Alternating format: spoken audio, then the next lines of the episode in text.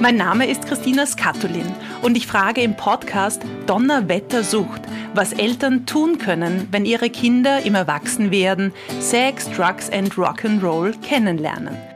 Kleine Vorschau, verbieten alleine funktioniert meistens nicht. Donnerwettersucht, der Podcast für Eltern und Erziehende.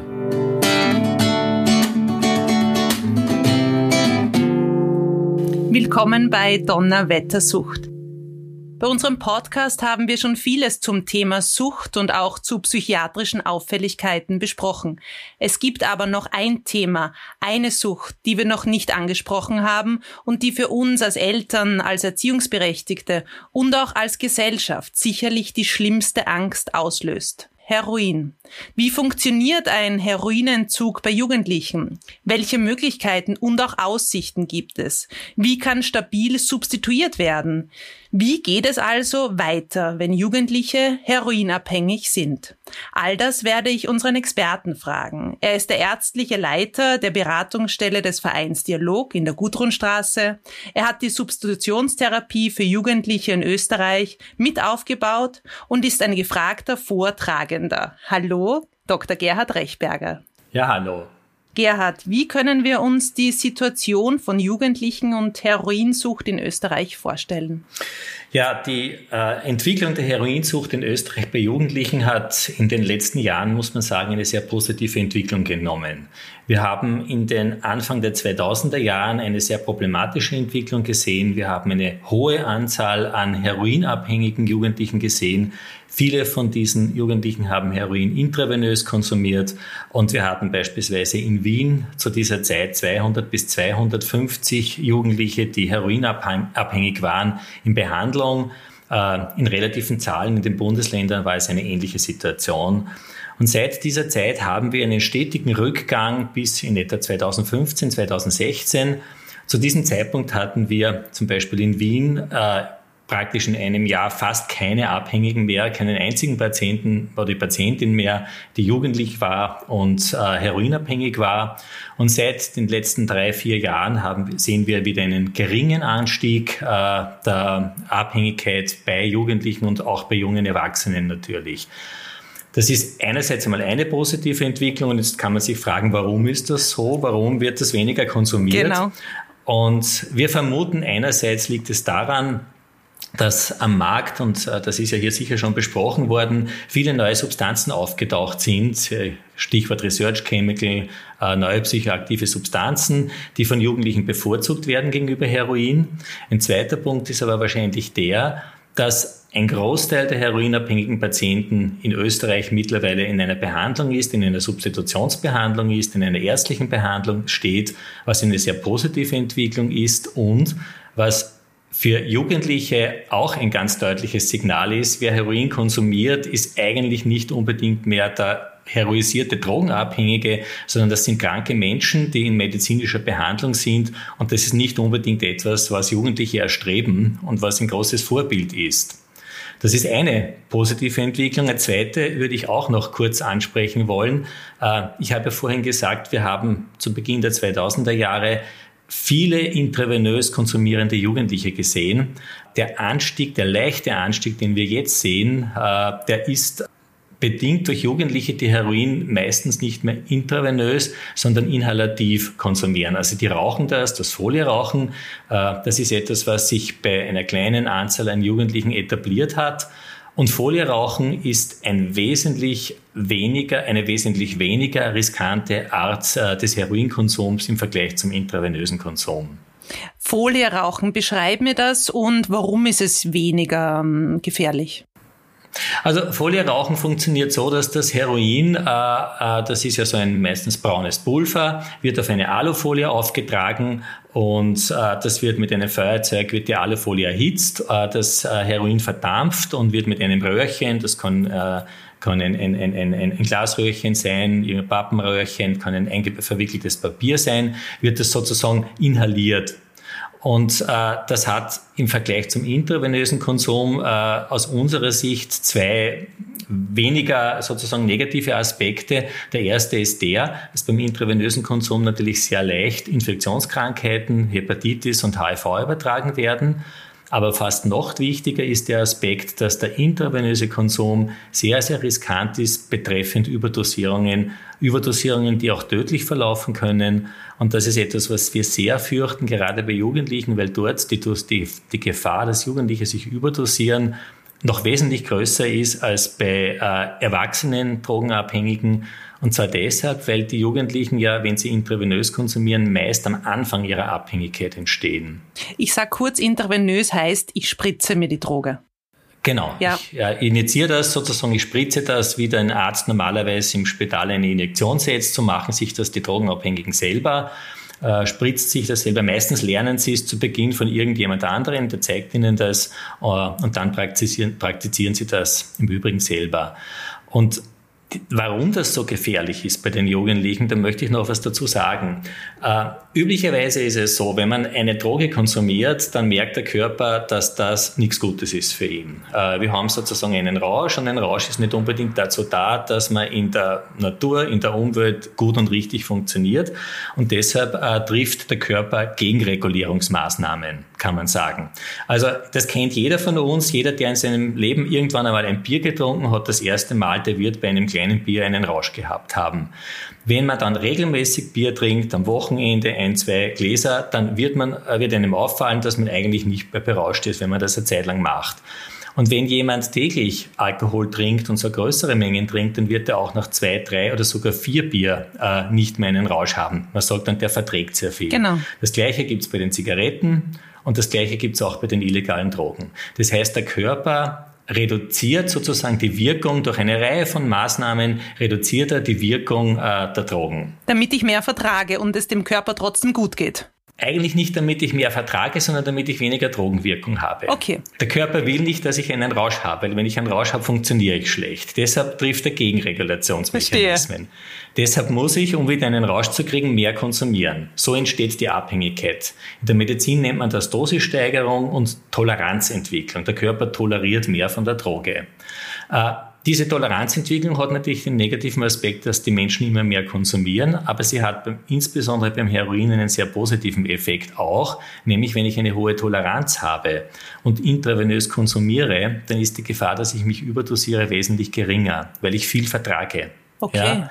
Und wenn ich Heroin vom Schwarzmarkt konsumiere, weiß ich ja nie, wie rein, wie sauber diese Substanz ist. Ein sehr reines Heroin in Österreich hat 10, 15, vielleicht sogar 20 Prozent Heroin.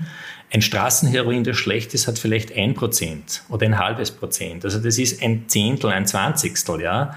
Und äh, wenn jetzt jemand Heroin intravenös konsumiert, also mit der Schnadel spritzt und er nicht weiß, ist da ein Prozent, sind fünf Prozent drinnen und er verschätzt sich, dann kann er bei einem guten Heroin sehr rasche Überdosierung bekommen. Wenn er aber schon lange Zeit konsumiert, eine hohe Toleranz hat, viel verträgt, dann passiert das nicht so leicht. Aber Jugendlicher, der ganz am Anfang steht, bei dem passieren diese Überdosierungen sehr, sehr leicht. Und wir sehen, dass das Jugendliche gerade zu Beginn der Erkrankung häufig im Krankenhaus landen, wenn sie intravenös konsumieren, von der Intensivstation und dass sie manchmal auch an Überdosierungen versterben. Und das ist natürlich die größte Angst, die Eltern, Freunde und natürlich auch alle Therapeuten und Ärzte haben. Und insofern sind wir sehr, sehr froh, dass dieser intravenöse Konsum jetzt viel seltener geworden ist äh, und dass die meisten Jugendlichen inhalativ konsumieren. Da ist die Überdosierungsgefahr deutlich geringer und besteht in erster Linie dann, wenn Heroin mit anderen Drogen gemixt wird, also gleichzeitig konsumiert wird, ja. Und das sind insbesondere die, äh, der Alkohol und die Schlafmittel. Das ist auch noch eine gefährliche Mischung. Da kann es zu Überdosierungen kommen, wenn ein Jugendlicher beispielsweise Heroin inhalativ mit Alkohol und vielleicht auch noch mit Schlafmitteln mischt. Und ich habe jetzt das Inhalative so vor mir. Bei mir kommen dann immer Bilder aus diversen Filmen, die ich gesehen habe, weißt du, so wie Kinder vom Bahnhof Zoo oder so Künstlerbiografien und wie es denen ähm, dann geht. Wie geht's dann weiter? Jetzt inhalieren sie, sie nehmen andere Drogen auch, sind dann abhängig und kommen zu euch im Idealfall. Wie geht's mit den Jugendlichen weiter dann in der Therapie, wenn sie therapiert werden? Also grundsätzlich ja, äh, wir versuchen natürlich äh, möglichst unseren Zugang für Jugendliche offen zu halten. Das heißt, wir versuchen äh, sie sehr rasch und unbürokratisch in Behandlung zu übernehmen. Wir versuchen Kontakt zu halten mit, mit Eltern, Jugendvereinen, mit der, mit der Jugendwohlfahrt, mit Schulen und so weiter. Also wir haben viele Zugänge und wir versuchen natürlich zu fördern, dass die Jugendlichen so rasch wie möglich zu uns kommen, genau um zu verhindern, äh, dass es eben zu Überdosierungen kommt, äh, zu gefährlichen Verläufen kommt. Das Problem ist ein bisschen das, beim Früheinstieg der Behandlung. Äh, ich habe vorhin gesagt, es entsteht eine Toleranz gegenüber der Droge. Das heißt, je länger jemand konsumiert, desto weniger gut wirkt die Droge. Ja, also es ist nicht mehr so super, das Heroin. Gleichzeitig gibt es auch negative Auswirkungen äh, dieser Drogen. Erstens, die kosten einen Haufen Geld. Das muss man aufstellen. Ja? Äh, zweitens, wenn man Heroin ein paar Wochen konsumiert und hat es plötzlich nicht mehr, dann hat sich dadurch, dass sich der Körper darauf eingestellt hat, immer Heroin zu erhalten, äh, entwickelt der Körper plötzlich Entzugssyndrome oder Symptome.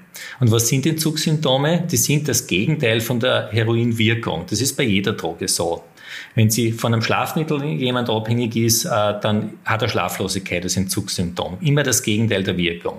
Heroin ist ein starkes Schmerzmittel. Das heißt, die, die äh, Personen, die abhängig sind, bekommen, wenn sie kein Heroin konsumieren, starke Schmerzen, die noch dazu sehr unangenehm sind. Ähm, sie werden, weil das Heroin Wärmegefühl vermittelt, werden sie kaltschweißig. Sehr unangenehm, ja. Heroin macht ein sehr angenehmes, ruhiges, euphorisches Gefühl. Das heißt, die werden im Entzug unruhig, sie werden nicht euphorisch, sondern dysphorisch, also gereizt. Äh, man fühlt sich sozusagen durch alles genervt und aufgeregt. Sie können nicht schlafen, sie bekommen Durchfall, sie bekommen Übelkeit.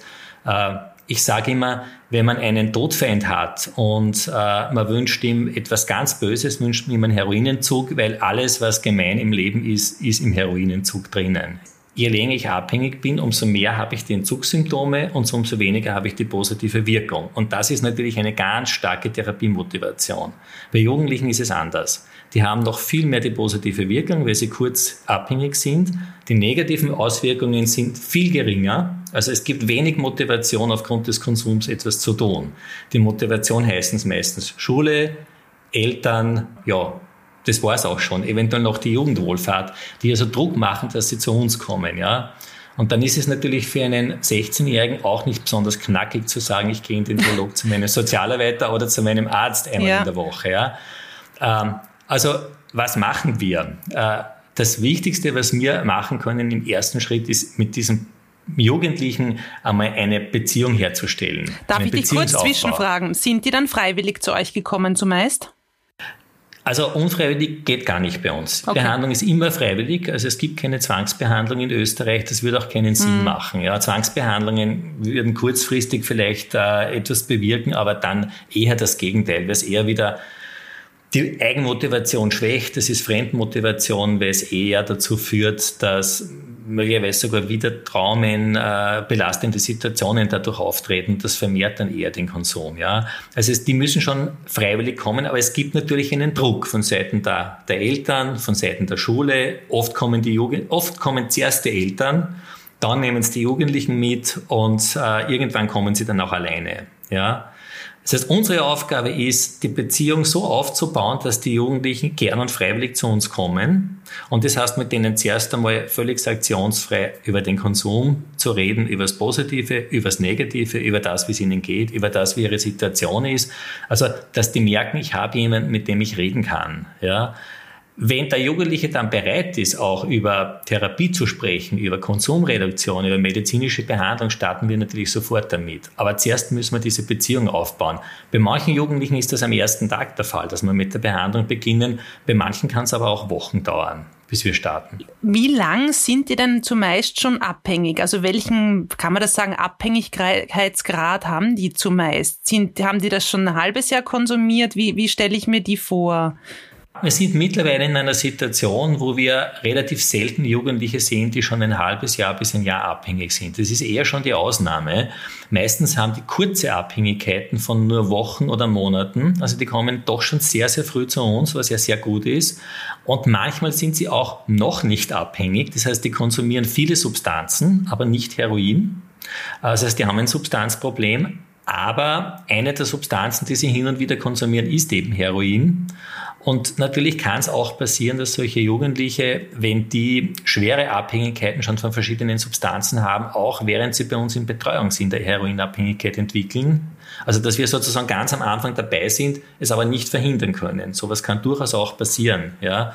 Was aber das Gute ist, die haben meistens schon einen Kontakt zu uns, die haben meistens schon eine Beziehung zu uns und wir können trotzdem viel früher bei denen mit der Behandlung beginnen, als wenn die erst nach einem halben Jahr oder Jahr zu uns kommen.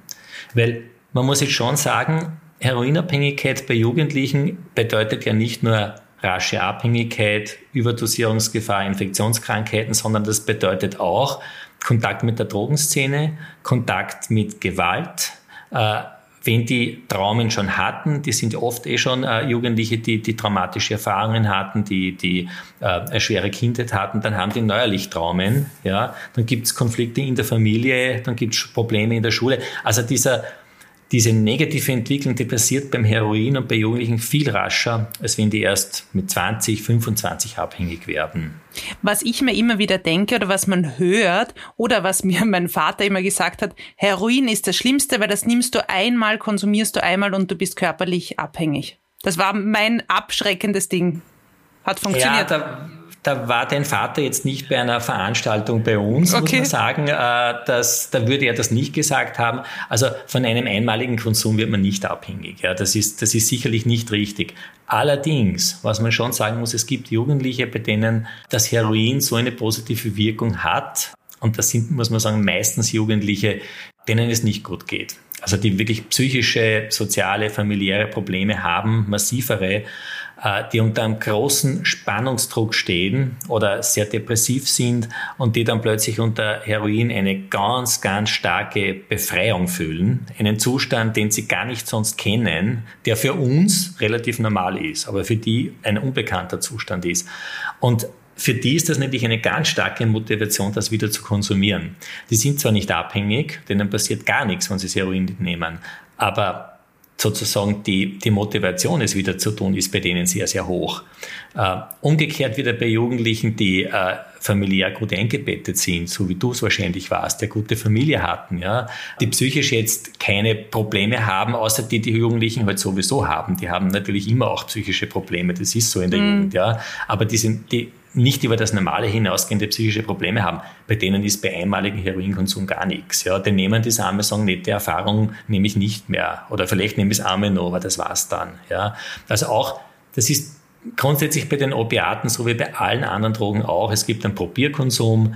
Äh, das ist der häufigste Art des Konsums. Ja, und äh, manche probieren es dann öfter, kommen in einen regelmäßigen Konsum, der aber noch nicht zu einer Abhängigkeit führt. Der nimmt halt in einem Monat einmal, einmal im Monat vielleicht ein Heroin für zwei, drei, vier Monate und dann war es es auch schon wieder, ja.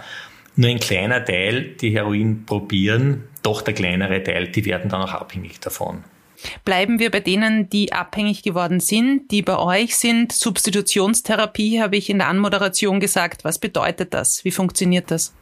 Na, Substitutionstherapie funktioniert so, äh, dass jemand, der eine Heroinabhängigkeit hat, ein Medikament bekommt, das eine ähnliche Wirkung wie Heroin hat. Das gehört in die gleiche medizinische Wirkungsgruppe, die nennt man Opiate oder Opioide. Und wenn dieses, dieses Medikament wird einmal durch einen Arzt verschrieben in einer kontrollierten Form, das heißt, der Arzt bestimmt gemeinsam mit dem Patienten die richtige Dosis. Das Medikament wird meist in der Apotheke kontrolliert abgegeben äh, und das ist auf einer legalen Basis. Das heißt, das erste ist einmal, das ist, wird nicht mehr illegal im Schwarzmarkt gekauft, sondern es wird legal von einem Arzt verschrieben.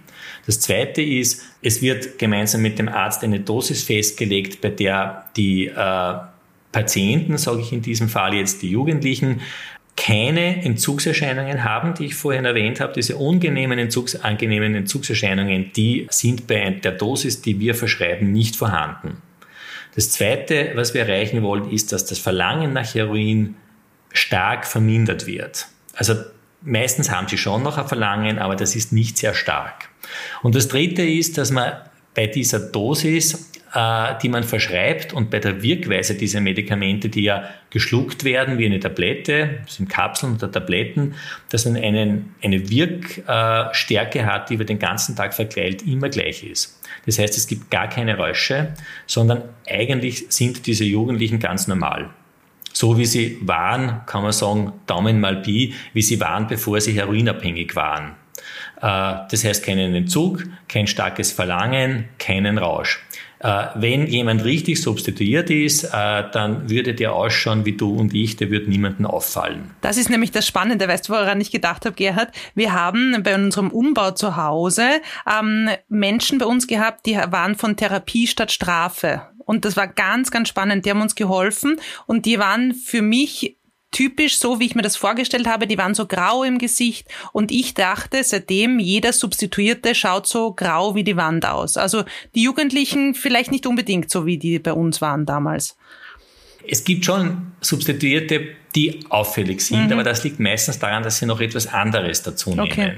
Und dazu muss man jetzt sagen, es gelingt nicht allen Substituierten, keine Drogen zu dem, was ärztlich verschrieben wird, dazuzunehmen. Warum? Weil manche der Substituierten davon abhängig sind, dass sie auch einen Rausch hin und wieder haben. Und äh, das kann die Substitutionsbehandlung überhaupt nicht leisten. Und die konsumieren dann oft noch etwas anderes dazu. Das kann manchmal Heroin sein, das kann Alkohol sein, das können Schlafmittel sein, das kann Cannabis sein. Äh, das ist in manchen Fällen ein unproblematischer Konsum, mit dem sie keine besonderen Probleme kriegen. Aber das kann, wenn es zu viel ist, auch ein problematischer Konsum sein. Und problematisch wäre für mich, wenn er interferiert mit meinen anderen Interessen, mit anderen Dingen, die ich eigentlich tun möchte. Zum Beispiel Schule. Wenn das in die Quere äh, kommt, will ich nur noch mal her. Mhm. Genau. Mhm. Also wenn ich in der Schule meine Leistung sozusagen nicht mehr bringen kann, weil, äh, weil ich zu viel konsumiere. Das Ziel ist natürlich in der Substitutionsbehandlung, diesen Beikonsum so weitgehend zu reduzieren, äh, dass er praktisch gar nicht mehr stattfindet. Oder halt, ich meine, wenn der Jugendliche ähm, alles jedes zweite Wochenende, wenn er mit, mit Freunden fortgeht, so wie jeder andere auch ein paar Bier trinkt in der Substitution, ist es kein Problem. Ja. Aber natürlich, wenn der jeden Tag ein Bier trinken würde und in die Schule geht, dann ist das ein Problem, ein massives, ja.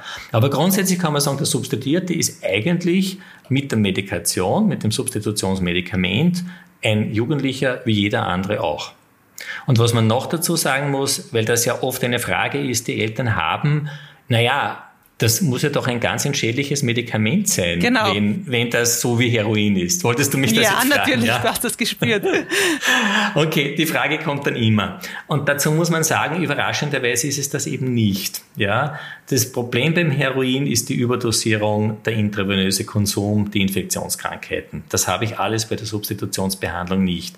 Die Opiate, die äh, wir verschreiben, die haben eine unangenehme Nebenwirkung, sie machen abhängig oder beim Substitutionspatienten bedeutet das, die Abhängigkeit bleibt erhalten, die sind weiter opiatabhängig, aber sie sind kaum giftig für Organe oder fürs Gehirn. Man kann mit Substitutionsmedikamenten 100 Jahre alt werden. Es wird das Leben nicht verkürzen. Es gibt ganz wenige äh, langfristige Nebenwirkungen, die meist erst in höheren Alter auftreten. Zum Beispiel ein bisschen verstärkte Parose, wenn man ins höhere Lebensalter kommt. Äh, die sozusagen, aber auch die kann man medizinisch ganz gut behandeln. Es gibt ein paar hormonelle Nebenwirkungen. Äh, es gibt natürlich eine unangenehme Nebenwirkung, das ist die Verstopfung. Äh, sind verstopft diese Patienten, aber das kann man sehr gut behandeln. Aber das war es im Wesentlichen. Also regelmäßig eingenommenes Aspirin ist wesentlich gesundheitsschädlicher als äh, regelmäßig eingenommenes Substitutionsmittel. Aber ich habe mir jetzt immer geglaubt, das geht so ein Happy End, gibt sich neben Substitution dann ein halbes Jahr und das war's dann. Natürlich ist das Ziel, muss man sagen, äh, dass wir erreichen wollen und wir jeden Jugendlichen wünschen, dass genau das passiert, was du jetzt gesagt hast, ein halbes Jahr und dann äh, kann ich das beenden. Ja? Jetzt ist es so, Opiatabhängigkeit ist eine schwere Abhängigkeitserkrankung, das hast du zu Beginn ja gesagt.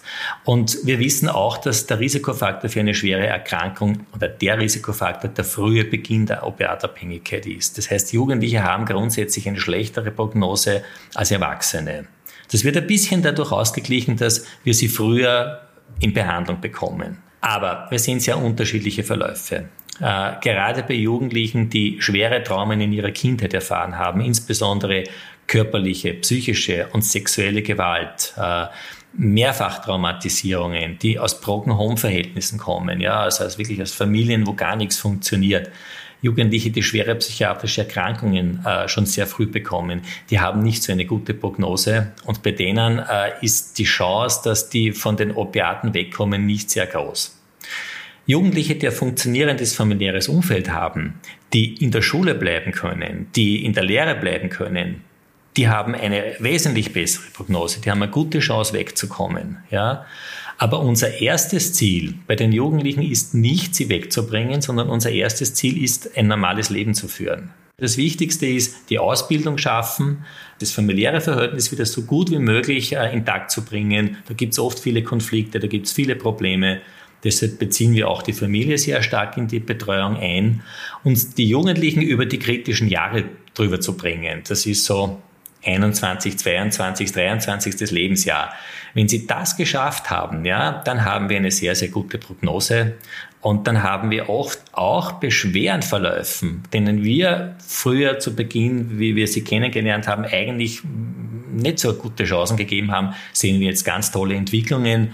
Also wirklich Jugendliche von denen wir uns gedacht haben, wie die 16 waren, die werden die nächsten 14 Tage nicht überleben. Die sehen wir wahrscheinlich nicht mehr, wenn die bei der Tür rausgehen.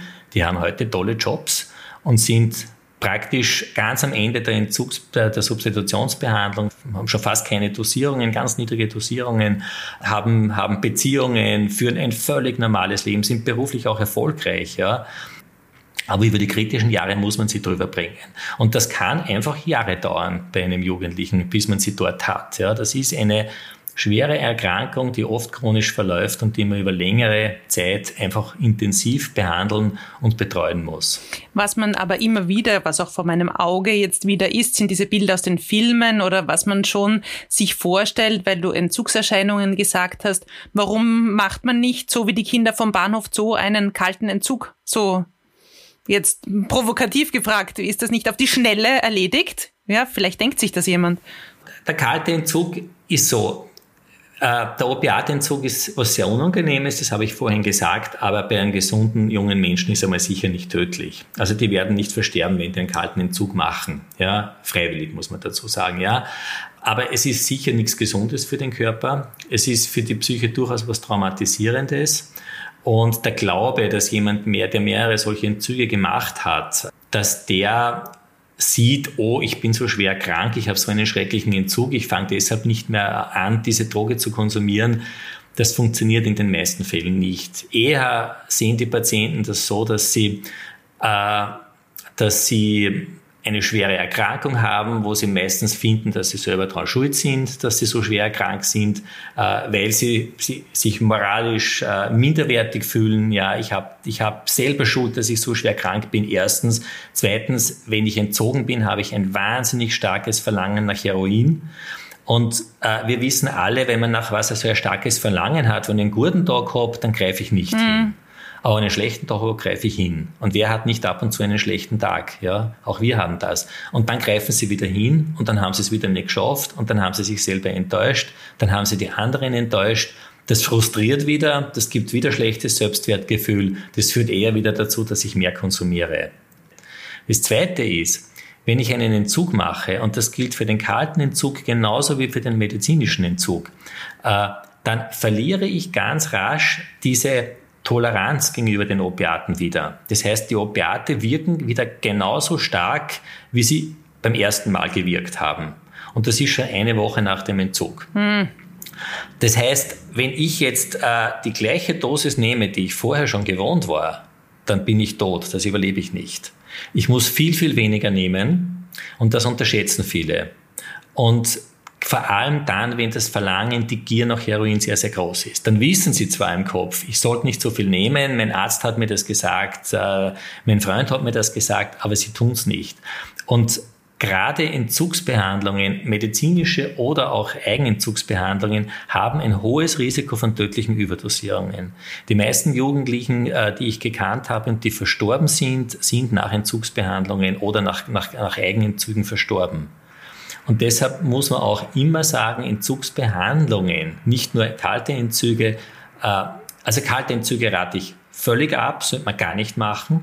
Und Entzugsbehandlungen bei Jugendlichen sollte man eigentlich nur dann machen, wenn man anschließend in eine längerfristige Rehabilitationsbehandlung, eine stationäre Rehabilitationsbehandlung anschließt. Die dauert aber nachher noch mehrere Monate ja, wo ich dann wirklich auch sehr, sehr viel an mir selber verändere, äh, wo ich meine Lebensumstände anders planen kann, wo ich nicht in das gleiche Umfeld, in dieselbe Situation wieder zurückkomme, in der ich vorher war, wie ich meine Probleme hatte und wie ich zu konsumieren bekommen habe. Weil das funktioniert de facto fast nie. Und wie schaut so eine stationäre Behandlung aus? Weil da bin ich ja dann, wenn du sagst Monate, zum Beispiel auch nicht in der Schule. Da muss ich ja dann frei bekommen das ist eben genau das Problem bei den Jugendlichen, warum wir es eigentlich relativ selten äh, empfehlen, äh, insbesondere bei solchen Jugendlichen, die noch in der Ausbildung sind. Also das schaut so aus, diese stationäre Behandlung, äh, die müssen einmal zuerst einen stationären Entzug, meistens in einem Krankenhaus machen, außer sie sind substituiert, dann können sie direkt in so eine Reha-Einrichtung.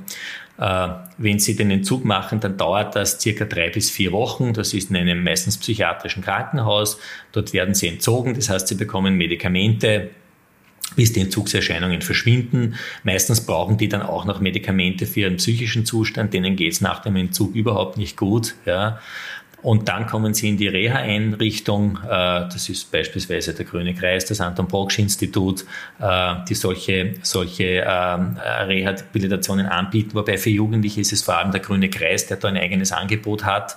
Und dort äh, haben die dann eine Reihe von, von therapeutischen Programme, psychotherapeutische, psychoedukative Programme, wo es auch ein bisschen zur Nachreifung kommt. Oft haben die auch so, so Reifungsdefizite, die sind sozusagen in ihrer psychischen Entwicklung, in ihrer sozialen Entwicklung hinten nach.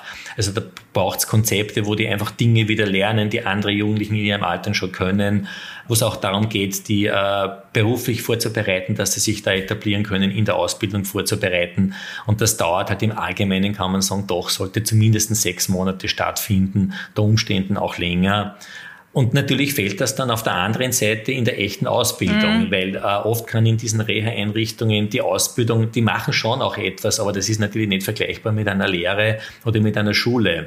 Also das ist eigentlich eher für Jugendliche, die schon aus allem rausgefallen sind, die eh nicht mehr in die Schule gehen, die eh keine Ausbildung mehr schaffen.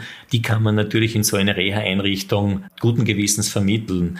Aber keine Einbahn, sondern man kann, es gibt dann auch eine Abzweigung, so wie du das beschreibst. Also Heroinentzug begleitet funktioniert. Also Heroinentzug, wenn du jetzt meinst mit der Reha, mhm. mit der, dass das funktioniert, ja. ja äh, da braucht es eine sehr hohe Motivation von den Jugendlichen eben. Aber grundsätzlich empfehlen wir, und das ist äh, mittlerweile, äh, sind das sozusagen internationale Guidelines und Empfehlungen, bei Jugendlichen genauso wie bei Erwachsenen die Substitutionsbehandlung. Also die, die Gefahr, dass die versterben, ist wesentlich geringer. Und letztlich muss man sagen, der Eingriff ist halt viel, viel geringer als so eine lange stationäre Reha-Behandlung. Man muss schon sagen, ein 16-, 17-Jähriger, der ein halbes Jahr oder ein Jahr in so einer künstlichen Welt ist, nicht in seiner normalen Umgebung, das hat schon auch eine Auswirkung auf diese Menschen und, und das müssen die auch erst einmal verkraften. Und wenn es gelingt, die in ihrer normalen Lebensumgebung äh, zu halten, zu behalten und, und dort auch zu fördern, dann hat das schon ein wesentlich, eine wesentlich bessere Prognose. Ich habe ein Bild, wenn es um die Heroinsucht geht, bekommen von dir, lieber Gerhard. Vielen, vielen Dank. Ist noch was? Du bist da der, der, der sich so gut auskennt. Gibt es noch von deiner Seite für uns Eltern, für uns Erziehungsberechtigte etwas, wenn es um Heroinsucht geht, wo du sagst, das ist noch ganz wichtig, dass wir das wissen? Naja, ich glaube, ein Punkt ist immer der, dass Eltern sich natürlich Vorwürfe machen, wenn ihre Kinder abhängig werden und immer die Frage auftaucht, wie weit bin ich jetzt schuld? Ja, dass mein Sohn, meine Tochter abhängig ist, beziehungsweise auch halt immer die Angst, was kann ich tun, äh, dass die nicht abhängig werden, äh, muss ich, wovor muss ich sie warnen und so weiter. Äh, also grundsätzlich kann man sagen, wenn man in einem guten Kontakt mit seinen, mit seinen Kindern ist, wenn man sozusagen, wenn die Kinder, wenn man den Kindern Rückhalt geben kann, insbesondere auch den Jugendlichen, weil man einen, guten emotionalen Kontakt zu ihnen hat, dann muss man auch nicht äh, 12 und 24 Stunden mit ihnen verbringen. Äh, dann ist es auch nicht so gefährlich, wenn sie einmal mit anderen zusammenkommen, die Drogen konsumieren. Da wird nicht sofort etwas passieren, weil die nehmen die Drogen, probieren sie einmal aus und das war's dann. Ja. Und wenn man aber trotzdem Ängste und Befürchtungen hat, dann kann man in eine Suchthilfeeinrichtung anrufen und kann sich dort beraten lassen und sollte das auch in Anspruch nehmen. Es ist nicht gut, wenn man sozusagen dann ein großes Misstrauen gegenüber seinen Kindern hegt, äh, weil das kann dann eher wirklich dazu führen, dass eine Situation problematisch ist. Dankeschön. Ich danke dir, Gerhard, für das bewegende Gespräch rund um dieses große und doch schwere Thema Heroin. Dankeschön. Ja, Gerne, hat mich auch sehr gefreut. Und liebe Eltern, liebe Erziehungsberechtigte, rufen Sie uns natürlich weiterhin bei allen Fragen zum Thema Sucht an. Unsere Podcast-Mailbox erreichen Sie unter 01 205 552 502. Wenn Sie Beratung und Unterstützung suchen, dann wenden Sie sich unter der Telefonnummer 01 205 552 502 an den Verein Dialog oder informieren Sie sich unter www.sdw.wien. Dieser Podcast wurde finanziert vom Institut für Suchtprävention der Sucht- und Drogenkoordination Wien und wurde in Zusammenarbeit mit dem Verein Dialog produziert.